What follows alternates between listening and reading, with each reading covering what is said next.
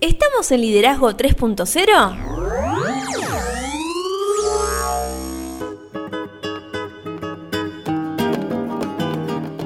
Bienvenidos a Liderazgo 3.0, un espacio que crece día a día y en el que analizamos un tema poco trabajado como es el liderazgo. Quienes conformamos este espacio comprendemos que el liderazgo es un concepto que cambia vidas y lo hacemos con el fin de agregarle valor a cada uno de ustedes, nuestros oyentes. Quien les habla Lorena Gestols y me acompaña como siempre el señor Beto S. ¿Cómo le va? Todo bien, ¿usted señorita qué cuenta? Excelente, comenzando esta maravillosa semana. Un episodio más, la semana pasada al final solo hubo uno. Esta Sí. semana yo creo que el viernes es un gran día para el episodio número 24. Qué bueno, qué bueno, qué bueno. Nos estamos mejorando igual, por eso es que, es que venimos así. Sí, venimos remontándola. Así es. Seguimos remontándola. Dijimos que independientemente de este desliz que hemos tenido, todo lo pautado para el año va a estar. Así que no se van a perder nada de todo lo que teníamos trabajado. No vamos a suprimir nada porque creemos que todo es importante. Pero hoy pasa de todo, ¿eh? De todo, pero primero, ¿dónde nos pueden encontrar? Estamos en las redes, nos pueden encontrar en Instagram con liderazgo 3-0, en Facebook como 3.0 liderazgo. Nuestro canal de YouTube es liderazgo 3.0 y nuestra web es www.liderazgo30.com.ar. Estamos en junio, en el mes de los objetivos y la calidad. Hoy en Argentina es eh, feriado. Así es, ¿por qué es feriado? Es feriado porque la semana pasada conmemoramos la muerte de- del señor Güemes. Y en el día de ayer fue el día de nuestra bandera, pero en realidad también lo que conmemoramos es el fallecimiento de Manuel Belgrano, un gran líder argentino. Sí, yo creo que ese líder, Manuel Belgrano, es uno de los que va a estar en nuestro podcast Líderes Argentinos. Se viene las novedades con Juan Venturino. La verdad que mm, agradecemos ya, ya por lo menos de mi parte, agradecemos el aguante que, que nos está haciendo Juan Venturino porque esto se está haciendo... ¿Viste? Dicen que lo bueno se hace esperar. Está bien, está bien, está, está bueno eso. Pero se viene algo entre liderazgo y negociación. No voy a decir más. ¿Liderazgo y negociación, dijo? Sí. Qué bueno sería eso. Si quiere saber más, ahora le paso el número de Juan, lo llama y le pregunta. Bien, si él tiene ganas, le comenta. Otra cosa, digo que yo soy el. Tiene, tiene todo anotado, veo. Sí, hoy vine con todo anotado porque no me quería olvidar nada. Me gusta. 21 de junio, Sí. para muchos hoy se festeja el solsticio de invierno. Así es, el día más corto del año. Así Acá, es. por lo menos en Sudamérica. Sí, y del otro lado creo que es el de verano. Claro. Pero, y sería el día más largo. Sí, sí, Sí. el más corto, el más largo. Y después, en cuanto a fechas, el próximo 2 de julio vamos a hacernos internacionales otra vez. ¿Cómo es eso? Nos vamos para México. Ah, me gusta. Vamos a dar una charla. Esta virtualidad es fabulosa. Sí, estamos en Guatemala, México, España. La verdad que el liderazgo 3.0 está creciendo de una manera increíble. Bien, a ver, Próximo- se va, se va a México. ¿A qué? Vamos a dar una charla sobre liderazgo personal. Bien. Así que vamos a ¿Es una intentar. charla abierta? En principio no, pero yo creo que va a ser la punta de algo de un ovillo muy grande. Bien, me gusta. Y después le comento, hoy estamos en el episodio número 23. Sí. Para nosotros, para usted, esta es la grabación número 65 Wow. y le traigo este número porque 16.000 veces gracias tenemos que decir, ya Sí. este podcast tiene más de 16.000 reproducciones y parece ayer que hicimos el podcast especial con las 10.000 reproducciones, ¿no? Increíble. Que el Arqui empezaba, hola, ¿cómo les va? Sí, sí, sí. La verdad que sí, ¿no? Insisto con esto que este espacio es un, es, es- es un espacio maravilloso para compartir, para seguir creciendo. Creo que, que cada uno de ustedes que está del otro lado eh, en este tiempo que, que nos acompaña ha crecido de la misma manera que lo hicimos nosotros. Totalmente, y creo que, mm, que yo yo estoy muy sorprendido de que el promedio de reproducciones semanales esté por encima de las 500 reproducciones. Hace ya muchas semanas se viene sosteniendo esto Sí, y demuestra también de la importancia que le dan a los podcasts que nosotros grabamos, al tiempo que nosotros invertimos. En una de las asesorías que, que tuvimos esta semana, eh, nos mencionaban qué buena la entrevista con Sofía Alicio sí. que tenían la entrevista con Nia Jans ahí para escucharla, que la querían escuchar, que también eh, estaban muy pendientes de el podcast que nosotros hicimos el año pasado sobre niveles de liderazgo, sobre el mes de la inteligencia emocional, que lo hicimos a principio de este año.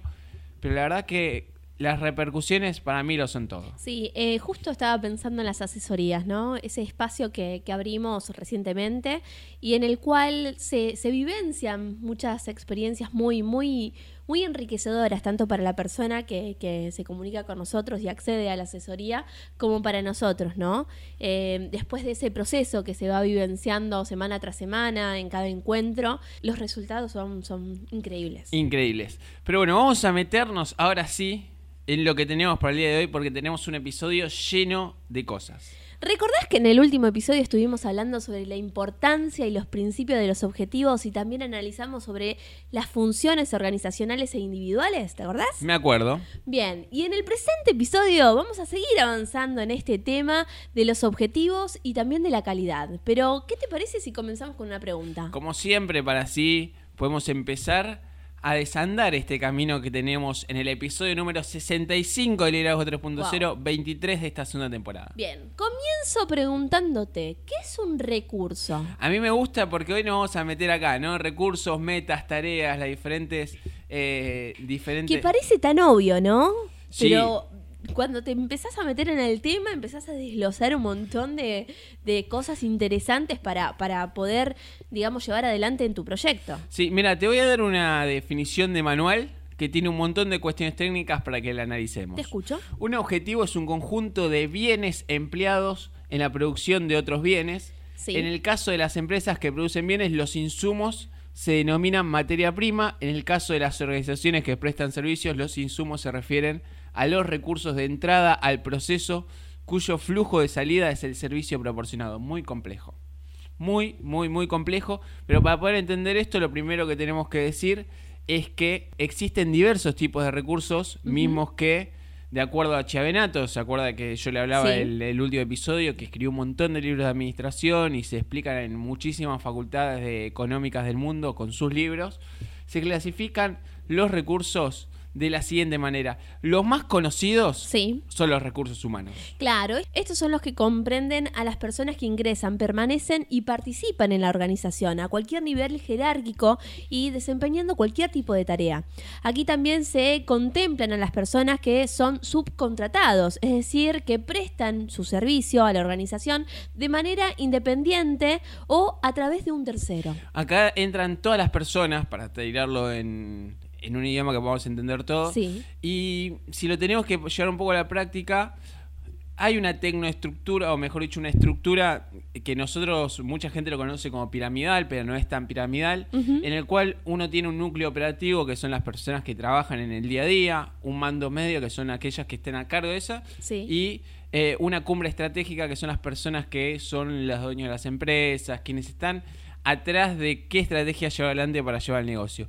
Y después tienen, existen dos grandes eh, grupos, que uno es el staff de apoyo, que son aquellas personas que no trabajan para que la empresa dé el servicio, pero sí apoyan a todos sus trabajadores, y la tecnoestructura, que son aquellas personas que nos dan la estructura suficiente desde lo tecnológico para que nosotros podamos llevar esto adelante. Y yo creo que los cinco son fundamentales. Claro. Porque si no tenés núcleo operativo, la cumbre estratégica, por Y más sí. que organice lo que organice, no va a poder hacer nada. Si no tenés mando medio, lo mismo. Y, y así podemos seguir con todos los diferentes ejemplos. Otro tipo de recursos que existen son los materiales. Claro, estos recursos son los que incluyen el espacio físico, terrenos, edificios, máquinas, equipos, instalaciones, materia prima, materiales, el proceso productivo y también la tecnología.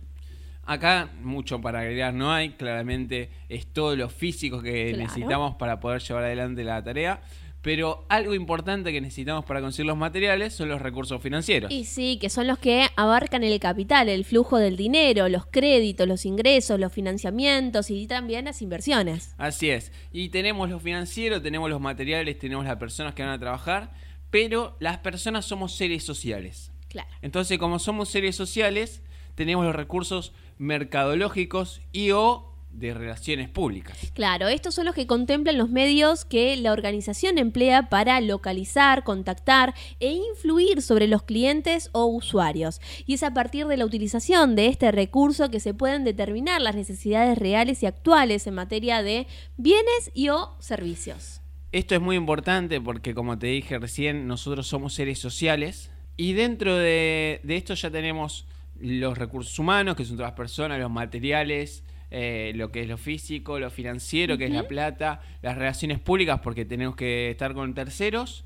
Y todo esto necesita una planificación, una organización, así que existen los recursos administrativos. Exacto, estos son los que constituyen los medios a partir de los cuales se planea, organiza, dirige y controla la organización, incluyendo los procesos de toma de decisión y de transmisión de la información. Qué importante es la administración en cualquier, eh, sí. en cualquier emprendimiento, inclusive en nuestro día a día, ni siquiera como organización, como personas, sin administración estamos al horno.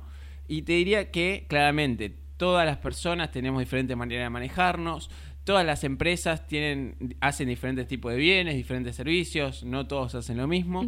Y por eso existe el recurso insumo crítico que va a depender de cada una de las organizaciones o de las personas.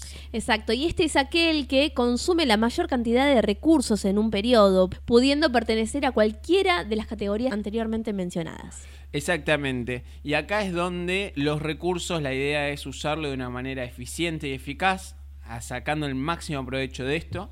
Y de acuerdo a Daniel Katz y Robert Kahn, la optimización de recursos es la capacidad de lograr un máximo de utilidades para la organización por medios económicos y técnicos. Mientras tanto, Balk en 1975 formulaba que la productividad es igual a la suma de la eficiencia y la eficacia organizacionales. Acá empiezan a aparecer dos términos que a mí me gustan mucho para trabajar lo que es eficiencia y eficacia. Uno es conseguir los objetivos, el otro es conseguir los objetivos maximizando los recursos. Y por último, Michael Russo y Adam Fuchs en 1997 establecieron en su teoría enfoque basado en recursos que los indicadores de la eficacia de recursos de sistemas incluyen las siguientes dimensiones. Sí, la primera es la posición de negociación, es la capacidad de la organización para utilizar su propio ambiente en la adquisición de recursos escasos y valiosos, incluyendo recursos financieros, materia prima, recursos humanos, conocimiento y tecnología. Qué importante aprender a negociar. Cuando hablábamos en el mes de la negociación decíamos que vivimos negociando todo sí. el tiempo, aunque no lo veamos.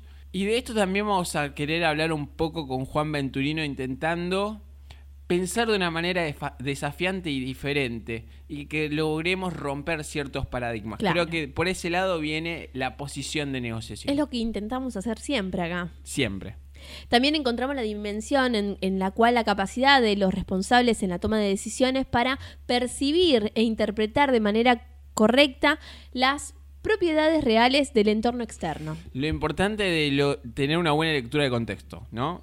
Tener personas capacitadas en poder tomar decisiones leyendo ese eh, contexto y que son las que van a tomar las decisiones que van a terminar siendo estructurales para nuestra vida, para nuestras organizaciones, para nuestras empresas o para el contexto o entorno en el que nosotros estemos caminando como líderes. Y por último, tenemos que tener en cuenta la capacidad de organización para reaccionar ante los cambios del entorno. Porque somos personas que reaccionamos Y sí, y... lo estuvimos hablando en el último episodio también. Lo estuvimos hablando, lo hablamos tantas veces, inclusive cuando hablábamos de inteligencia emocional.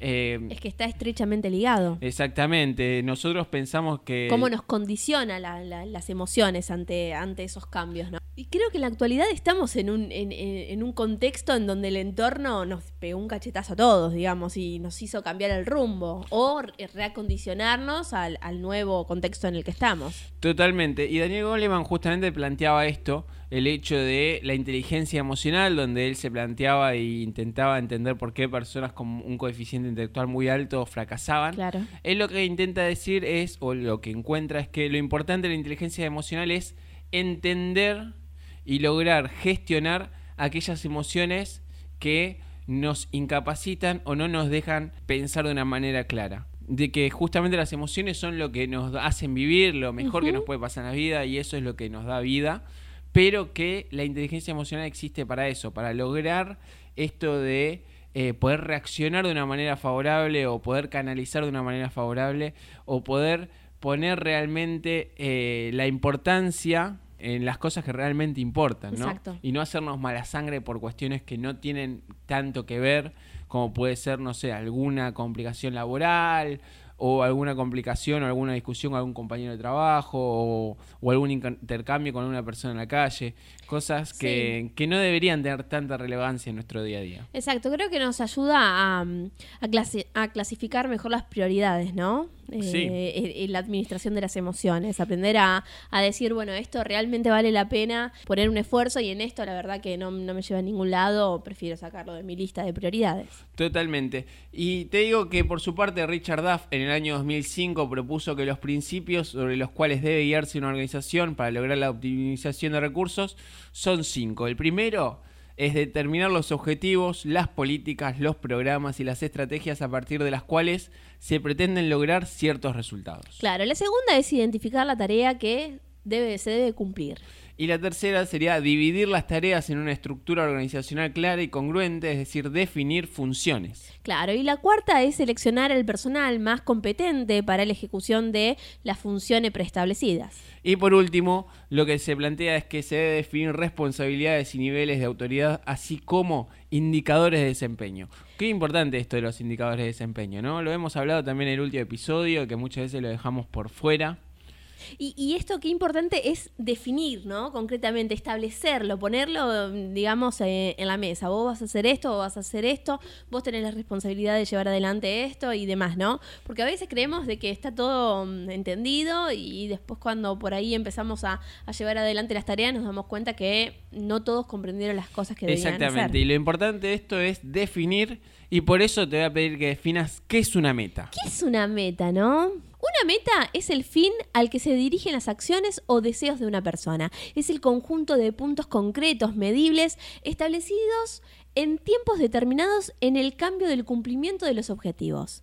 En breves palabras podríamos decir que la diferencia entre meta y objetivo radica en que el objetivo se enfoca al fin último de la actividad, mientras que las metas son todas aquellas acciones encaminadas al logro del objetivo. Así es. En 1968, Edwin Locke propuso la teoría de las metas, en la que asegura que la intención de alcanzar una meta constituye un elemento central de la motivación para trabajar, y esto sucede porque las metas orientan a las personas en cuanto a lo que tienen que hacer y la cantidad de esfuerzo que deben realizar para lograrlo. Y claramente, de la meta tenemos la otra pregunta obligatoria que es, ¿qué es una tarea? Claro, la tarea es un conjunto de operaciones o actividades coordinadas para conseguir el éxito de una meta, a través del seguimiento de diversos métodos y procedimientos que indican la manera en la que ésta debe ser llevada a cabo. Y este es un tema que se estudió muchísimo, las tareas, las metas y demás.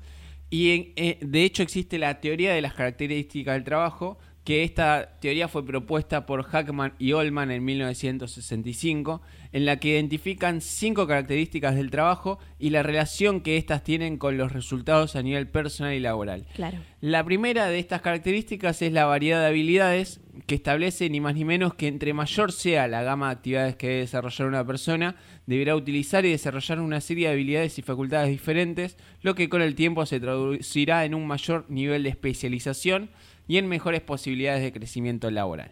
También encontramos la identidad de la actividad. Es la medida en la que el trabajo requiere que se termine una labor total e identificable. Es decir, las personas comprenden cuál es la tarea y cuáles son los puntos de inicio y de término.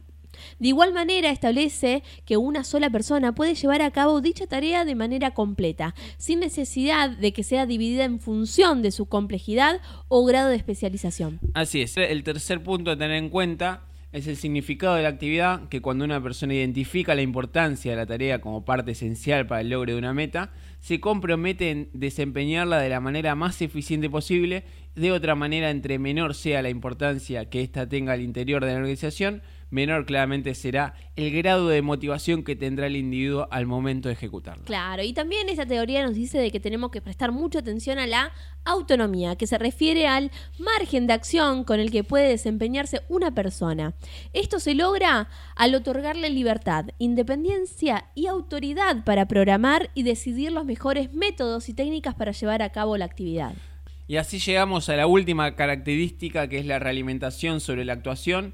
Y este dice que ni más ni menos que uno de los elementos más importantes en esta teoría es la atención que se le da al hecho de que tanto el colaborador como el líder Deben comentar los cuatro puntos anteriores para verificar que la tarea asignada realmente propicie la consecución de la meta y por ende del objetivo. Y de esta manera se garantiza que no existan desviaciones que se detecten hasta el límite sino que exista la posibilidad de rediseñar la estrategia en el momento más oportuno. Con respecto a este tema, encontramos la teoría del procedimiento de la información social, que viene de la mano de Salancic y Pfeffer en el año 1978, quienes afirman que el hecho de que las personas respondan a su trabajo según lo perciben y no de acuerdo con el trabajo objetivo, tiene como resultado que se adopten actitudes y conductas que presentan otras personas con las que tienen contacto.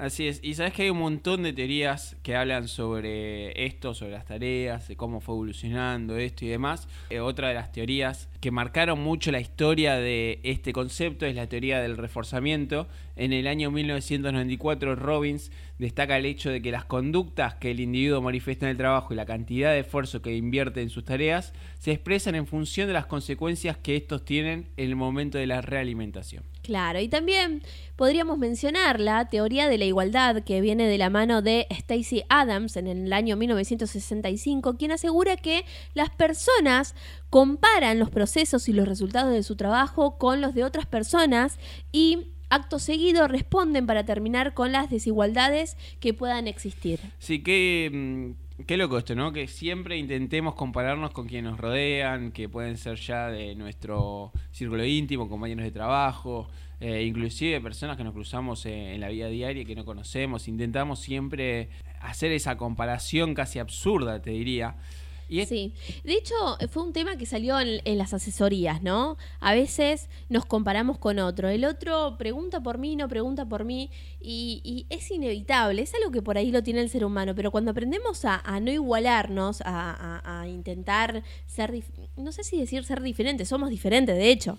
Yo creo que lo que estás intentando decir es cuando logramos verlo de un paradigma distinto, logramos sacarle el jugo.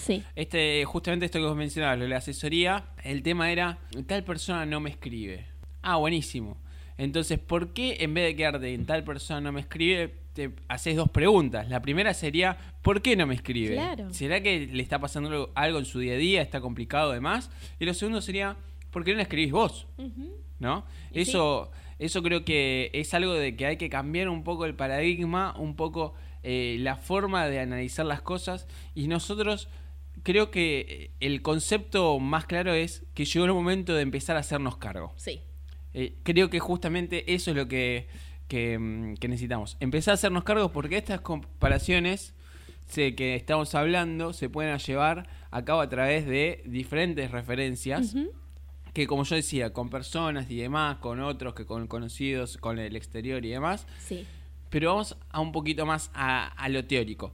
estas comparaciones se pueden llevar, por ejemplo, entre nosotros, una persona, y la organización, claro. que es la comparación de las experiencias que ha tenido la persona en otro puesto dentro de la misma organización. Sí, también existe la comparación entre la persona y el exterior, que es la comparación de la experiencia que ha tenido la persona desempeñando la misma tarea en una organización distinta a la actual. Ay, qué difícil eso, salir de eso. ¿eh? Sí, muy difícil, porque antes estaba mejor o antes estaba peor. Sí. Y no es ni mejor ni peor, es diferente. Exacto. O sea, es así de simple. Y también se puede hacer entre los otros y la organización, que es la comparación que la persona hace de otros compañeros que desempeñan las mismas tareas que él dentro de la misma organización, pero este trabaja más que yo. O trabaja menos. En realidad es al contrario, ¿no? Este trabaja menos que yo y ¿por qué no le dicen nada? Claro, y también existe la comparación entre los otros y el exterior. Es la comparación que hace la persona de otra persona que desempeña la misma tarea que él en otra organización.